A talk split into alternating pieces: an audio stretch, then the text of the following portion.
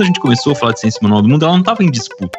Então, agora, se você fala de ciência, defende a ciência, parece que você está tomando um lado político que eu acho meio estranho isso, né? Peraí, existe um lado político que é contra a ciência, então, né?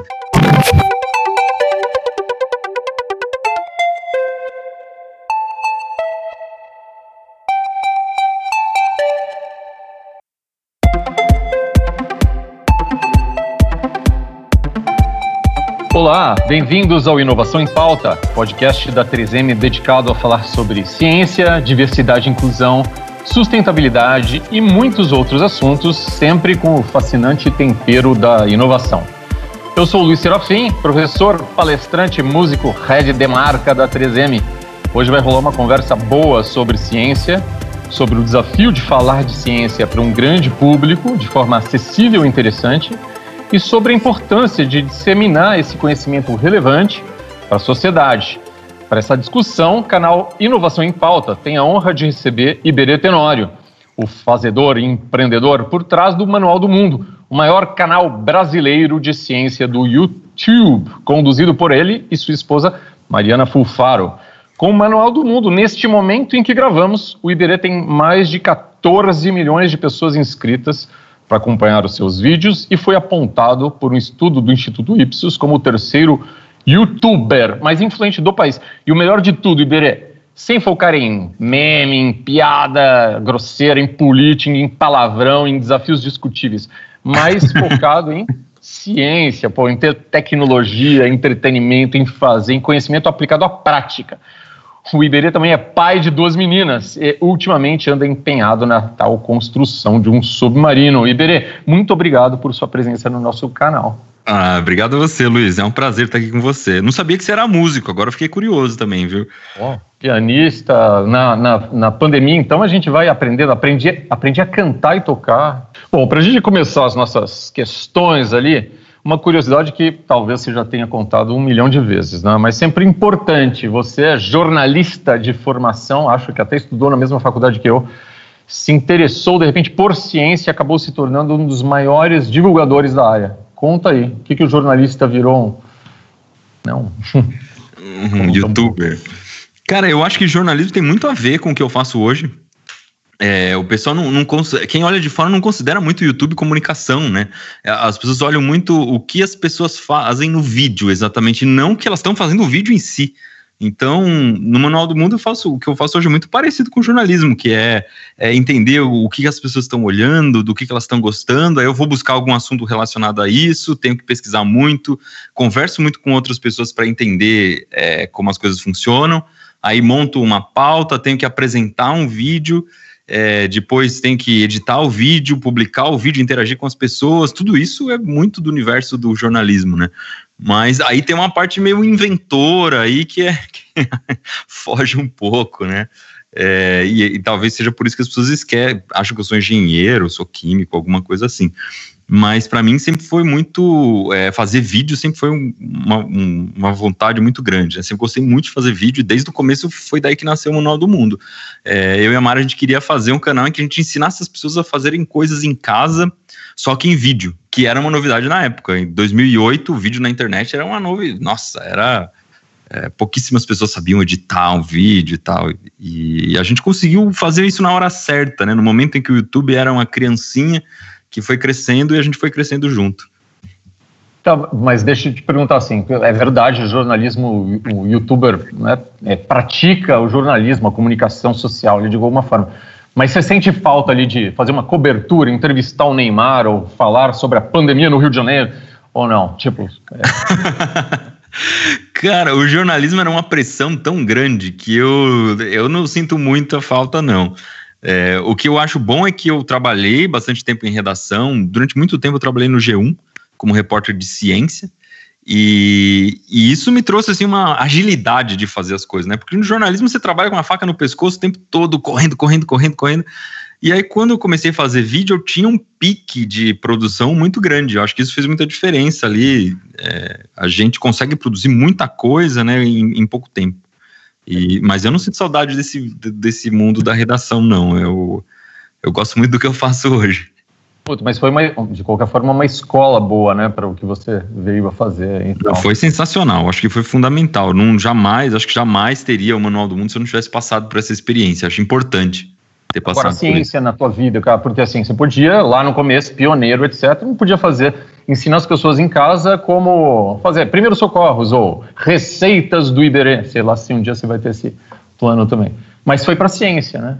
E aí, o que, que você gostou? Mas eu acho que já, pior é que era assim no começo. No começo, o Manual do Mundo era muito mais mão na massa. Era você, você pegar os, os 100 primeiros vídeos, era como afiar uma faca, como fazer alguma brincadeira de lógica e tal. O que aconteceu é que dentro desse pacote eu comecei a colocar uns experimentos científicos daqueles de feira de ciências. E aí as pessoas começaram a gostar muito do jeito que eu explicava os experimentos.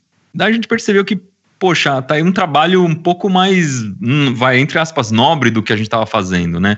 De falar de ciência, porque era o meu trabalho no G1, era, era pegava paper, né? Pegava artigos científicos internacionais, da Science, da Nature e tal, traduzia para o português, é, explicava de um jeito mais fácil, entrevistava pesquisador. Então, eu, eu me sentia cumprindo uma missão importante, que era trazer a, a ciência para um público, para o público geral, né? E aí no Manual do Mundo eu falei, pô, vou retomar essa missão, né? Vamos começar a tentar explicar do jeito mais simples possível, né? Que, meu, se uma pessoa assistir um vídeo e ela sair entendendo o que é gás carbônico, para mim tá, tá bom demais. Não preciso ir além disso. E o Manual do Mundo é isso, a gente explica as coisas de um jeito absurdamente simples, é, com o objetivo de que as pessoas é, se interessem por aquilo e aprendam alguma coisa. Né? Não tem nenhuma pretensão de ser um curso completo ou de estar tá ligado a parâmetros curriculares nacionais. A ideia é que as pessoas se interessem por ciência e que se apaixonem por ela. E acho que nesse sentido a gente tem conseguido bastante coisa, porque eu encontro gente na rua, já faz 12 anos que a gente está nessa, né? Então eu encontro um cara na rua, ele fala, pô, eu tô me formando em engenharia, porque quando eu tinha 15 anos assistia Manual do Mundo, agora eu tenho 25, sabe? E, e então acho que, que, que tem dado certo. É, com certeza, cara. Tem feito uma contribuição maravilhosa e, vendo talvez o que minha mãe sente, que foi professora, né? encontra aquele adulto lá na frente, aí você vai encontrar em gerações de pessoas falando que decidiram carreiras, talvez pelo seu trabalho. Mas também acho muito legal essa coisa da, eu que falo bastante de inovação, a serendipidade, né? Essa coisa, não necessariamente você começou já com a coisa pronta, né? Da ciência, e aí a coisa vai evoluindo e vai tomando um rumo. E isso é maravilhoso na vida, né? Na vida humana. É, isso eu acho que faz muita diferença como empreendedor, né? A Mari até é muito mais, tem muito mais essa veia empreendedora do que eu. Mas a gente é muito é, flexível para se adaptar ao que está acontecendo no momento e que está dando certo, sabe? Então, ah, em algum momento o YouTube passou a exigir que os vídeos fossem mais longos, né? Porque você consegue colocar mais anúncios e eles querem que tenha mais watch time a gente começou a fazer vídeos mais longos e bola para frente, sabe? É, tá atento a essas mudanças aí, é, o mundo muda, a gente vai mudando junto e tentando né, conseguir fazer o que gosta dentro, de, dentro dessas, dessa, desses parâmetros que o mundo vai colocando para a gente. Pô, perfeito, Iberê. E assim, lembrando, o manual, você falou aí, há 12 anos na, na rua, né? Quando tudo ainda era floresta a ser desbravada, mato, né, na internet. era mato. O YouTube tinha estrelinha, era igual filme, né, que você, que você dá estrelas. Muito legal. E assim, na TV, né, antes do, da internet, etc., tinha vários programas ao longo da, da história que inspiravam as pessoas para o pensamento científico, né? Eu pessoalmente já era mais velho, né? Já era adulto ali. Eu gostava muito de ver o mundo de Bickman, não sei se você lembra lá dos anos 90. Sim, né? sim, eu sou fãzaço do mundo de Bigman. Para mim foi uma eu o pessoal pergunta se o mundo de Bigman foi uma inspiração para o Manual do Mundo. Eu acho que me, não muito, porque a ideia era bem diferente no começo. O Manual do Mundo é muito mais parecido com o X Tudo, que passava no, ao mesmo tempo que o que o Bigman na TV Cultura, né, que também era sensacional. Mas era uma coisa mais mão na massa, né? O, o Bigman, eu reassisti faz pouco tempo.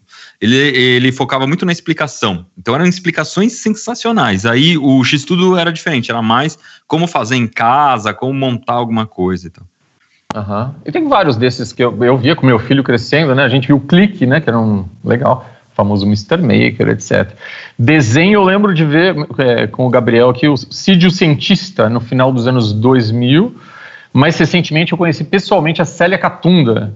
Iber, aquela do, né, que faz o show da Luna, entre outras coisas, né? Nossa, o show da Luna é sensacional. Eu já peguei adulto, né? Agora a Helena, minha filha, assiste o show da Luna. Mas eu sou apaixonado. Acho que é, assim, um desenho brasileiro com uma qualidade para ser para o mundo inteiro, né? Mundial. E o, Manu, o Manual do Mundo está brilhando nesse panteão né, de programas aí que inspiram para a ciência. Né? Nesse tempo de mais uma década, o que, que você aprendeu sobre difundir o conhecimento científico para necessário para engajar essas pessoas, manter o interesse ao longo do tempo? O que, que você foi aprendendo? Cara, eu leio muito, muito, muito comentário e aí eu percebo que é um pouco difícil de você conseguir falar de uma forma clara que todo mundo entenda o que o está acontecendo. Então, é, eu acho que o que eu aprendi de mais importante é você ser humilde e entender que o que você está tentando dizer não necessariamente a, a, pessoa vai entender e na maioria das vezes a culpa é sua, a culpa é minha mesmo. Eu que, te, eu que tenho que melhorar para é, conseguir com que o máximo de pessoas consiga entender o que eu estou falando. Então eu percebo que eu publico um vídeo, eu falo no meio do vídeo, lá no vídeo do submarino, eu falo, ó, tá pingando água aqui na minha cabeça, mas não tem problema, porque qualquer submarino tem algum vazamento, é assim que funciona. E aí vários comentários têm, ah, se tem vazamento não é um submarino. Eu falo, peraí, em que momento que eu comuniquei isso errado, né? Porque quando eu visitei o submarino da Marinha, tinha vazamento, também pingava, né? Qualquer navio pinga e tal.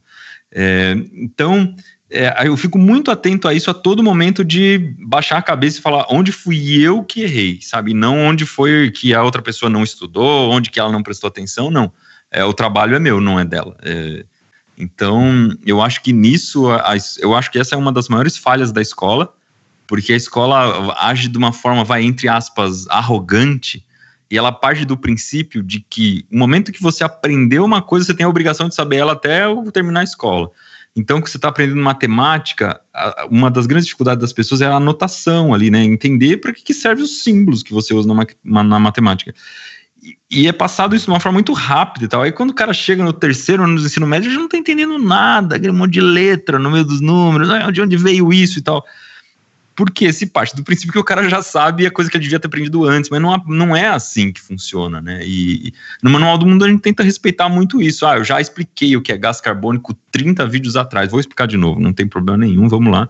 Tem um público que é novo, tá chegando agora, tem o público, é, o, o que é criança, que acabou de aprender na escola já esqueceu, o que é adulto mais, esqueceu mais ainda, né? Então, é, eu acho que essa abaixada de cabeça e falar, não, a responsabilidade é minha, eu que tenho que comunicar bem, é, é o mais importante no momento de, de, fazer com que as pessoas entendam o que você está falando. Tá, tá, certíssimo. Iberê, outra coisa que há três anos, a 3M, a gente encomenda um estudo global a um instituto de pesquisa Ipsos, né, chamado State of Science Index, ou, em bom português, o Índice do Estado de Ciência que tem a, a, a, intenção né, de entender a percepção da população de diversos países sobre ciência. Se as pessoas valorizam ciência, se reconhecem a ciência aplicada na vida delas, se querem que os filhos tenham carreira em ciência, é muito interessante a discussão. Nos tempos atuais, esta, esta questão né, da, da importância da ciência, das pesquisas, do método científico versus a desinformação, fake news, os mitos sem embasamento, ganhou um destaque ainda maior talvez pela questão da pandemia isso ajudou. Talvez você possa até comentar isso. Né? O fato é que em 2020 o, foi o primeiro ano em que essa pesquisa identificou uma diminuição no ceticismo das pessoas em torno da ciência. Então, as pessoas passaram nesta pesquisa última lá a valorizar mais, reconhecer o importante papel da ciência. O que, que você, observando tudo isso no meio né, dessa, desse universo disso? Você acha que está mudando mesmo? As pessoas estão valorizando mais ciência? No dia a dia, o que eu tenho visto é uma a ciência, quando a gente começou a falar de ciência manual do mundo, ela não estava em disputa. Então, é tranquilo, você falava de ciência, não tem problema nenhum. Né? Não era uma questão política, né? Falar de ciência. Agora, se você fala de ciência, defende a ciência, parece que você está tomando um lado político que eu acho meio estranho isso, né? Peraí, existe um lado político que é contra a ciência, então, né? É, é, é muito complicado. Isso não existia. E no momento que a ciência começou a entrar nessa disputa, então, ah, eu não acredito em ciência, não acredito em vacina, não acredito que o homem chegou na Lua, não acredito que sei lá, né? tem, um, tem um pacotão da ignorância que as pessoas compram. Uhum. E E isso começou a ficar muito evidente, e aí começou a virar tipo time de futebol. Ah, a galera que acredita em ciência tem que não acredita em ciência. E isso é horrível, né? Porque no momento em que o ser humano começa a contestar o conhecimento que ele mesmo levou milênios para produzir, é, tá jogando fora assim um valor muito importante.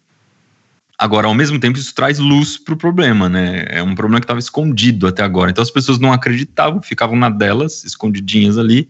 É, os antivacinas simplesmente não tomavam a vacina e ficavam quietos. Agora eles estão começando a falar, então a gente começou a discutir isso, né, abertamente. Para ajudar, a gente teve uma pandemia no meio que, que meio que obrigou, né, a, a, levantar esse assunto e falar sobre isso. É, mas eu, eu ainda fico muito preocupado com tudo isso, muito, muito preocupado, porque você chega no momento da pandemia em que parece que a única solução possível é ter uma vacina, né? A única solução em que faria voltar o nosso cotidiano é, ao normal é uma vacina. Não que seja a única solução de fato, porque tem outras soluções de se isolar, usar máscara, etc., mas as pessoas não estão querendo fazer. Né? Ou, mesmo que façam, não traz de volta o nosso cotidiano. Não, não fazem justamente por isso, porque é muito doloroso em uma série de sentidos.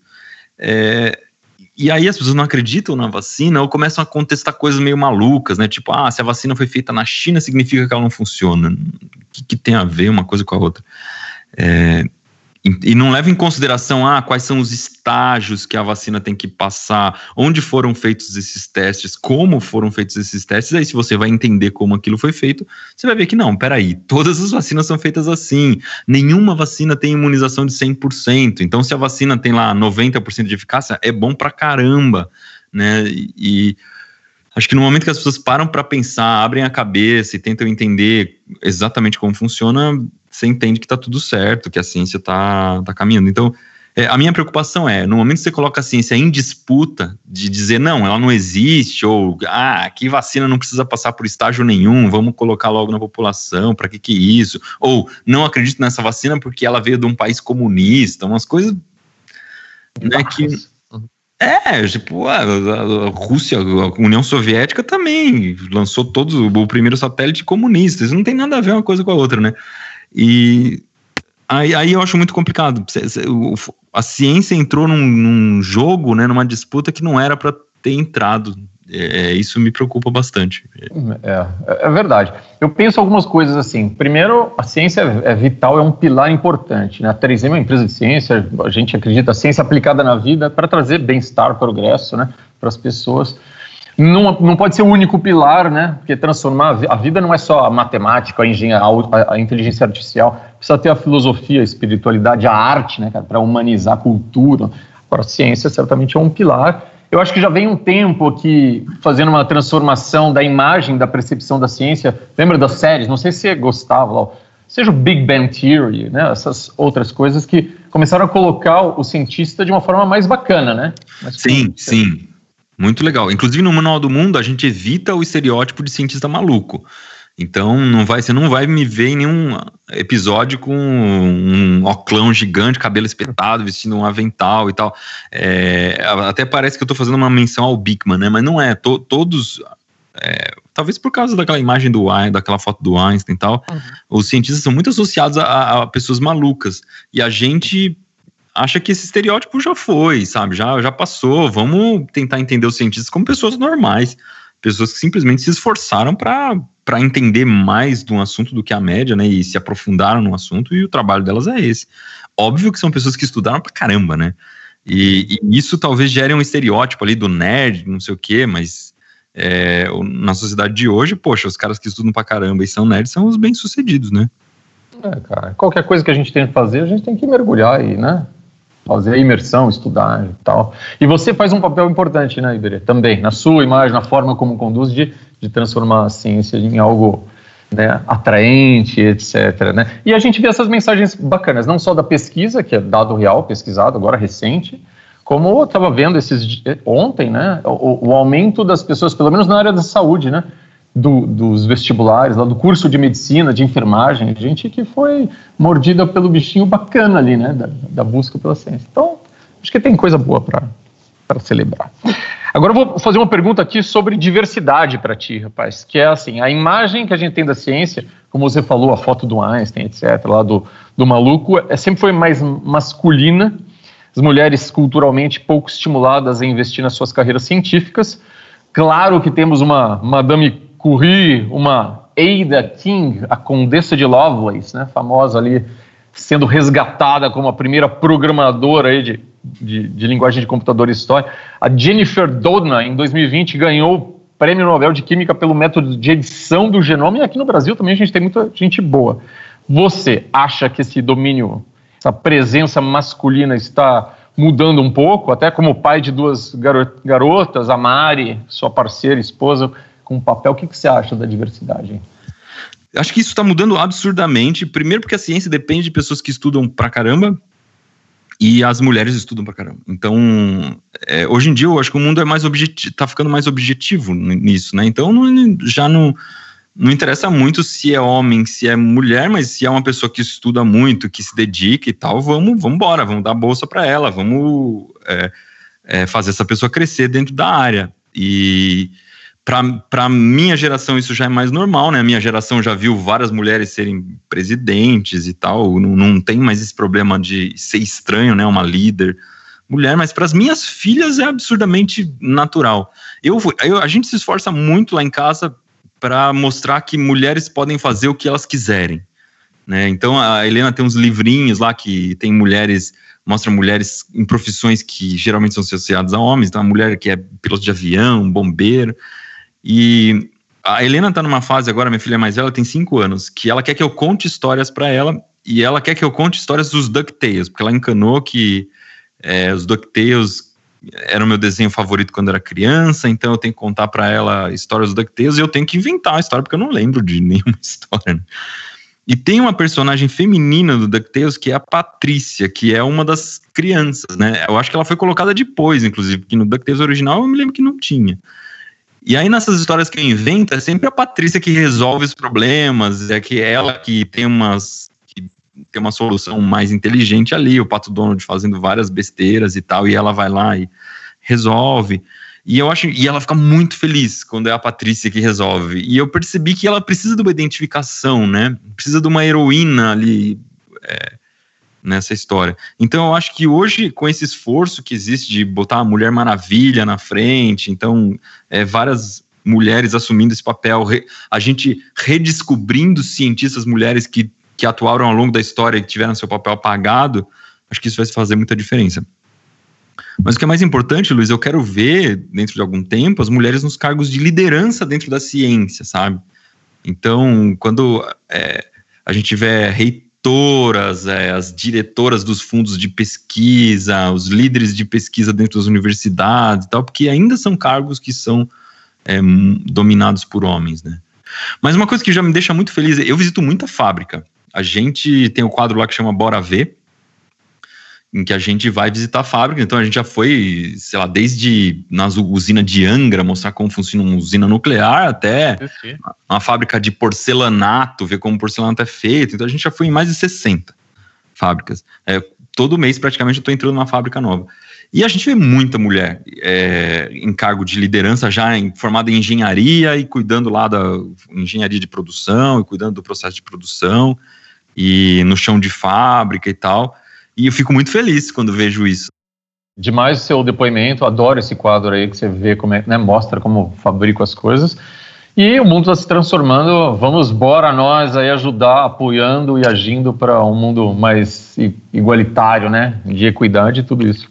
É, as pessoas me cobram às vezes que a Mari deveria aparecer mais nos vídeos, porque é uma presença feminina que talvez a, a, contribuísse um pouco mais para isso. Mas a verdade é que a Mari é a chefona aqui, né? Toda a parte de negócios ela que cuida. Eu, sempre brinco com ela que ela é minha chefe, ela que manda aqui, eu só faço os vídeos. Iberê, inovação é aquela estratégia vital para a gente se adaptar às mudanças do mundo, né? Na 3M a gente já passou por guerra mundial, crash da bolsa, guerra fria, e a gente foi inventando coisa que teve sua importância naquele momento, né? Sei lá, retroprojetor, que talvez você tenha tido aula com ele lá quando era moleque ou fita magnética de áudio e vídeo. A gente foi o primeiro a comercializar isso quando né, antes era tudo ao vivo. E isso desapareceu enquanto a gente inventou outras coisas que seguem relevantes, produtos que você até usa nas experiências lá, fita crepe, máscara, post-it, etc. O Manual do Mundo, ele é um projeto que tem sido capaz também de se manter relevante e se transformando ao longo desses últimos 12 anos. E num cenário que é super volátil, né? Muitas mudanças na internet, na forma como as pessoas se entretêm, navegam no YouTube, tudo lá. Qual o papel da inovação no dia a dia de vocês? Como, como se manter relevante depois de 12 anos se reinventando sempre? Caramba, essa é uma boa pergunta, porque é, é, isso, né? É fácil, é fácil, é relativamente fácil você fazer um, um, canal chegar, ficar grande, fazer ele funcionar bem no YouTube, mas é, ao longo de 12 anos é outra história. É, o que a gente tenta fazer é entender muito o que as pessoas estão gostando, o que elas não estão gostando e testar coisas novas. A gente a todo momento está testando, colocando algum quadro diferente no ar, vendo qual é a reação das pessoas. Então, é, no ano passado, por exemplo, a gente começou a testar um ano passado, no ano retrasado, porque ano passado foi outro tipo de teste, né? Testar, fazer coisa em casa e tal, foi o mais complicado. Uhum. Mas é, um quadro que as pessoas mandavam perguntas para os nossos entrevistados e a gente chamava um especialista para responder. E, e, fez bastante sucesso. A gente está começando a, a, criar um quadro aqui, não existe pergunta boba, né? Uhum. E então, é, toda hora a gente fica lançando essas ideias, e principalmente o que funciona, né, pensando em TV, YouTube, que hoje em dia já vai mais ou menos, mais ou menos a mesma coisa, você tem que pensar que a gente trabalha com quadros, né?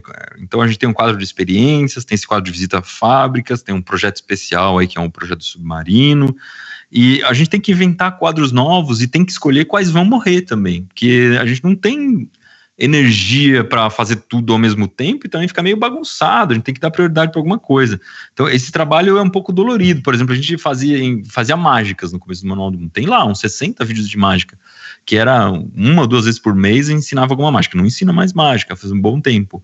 É, a gente também ensinava pegadinhas, que é, é um jeito engraçado se socializar e tal. E também eu sempre associei pegadinha a um jeito de você. É, ter um relacionamento de aprendizado entre as pessoas, entre pai e filho, avô e neto, né? De você ensinar como aprontar alguma coisa e tal.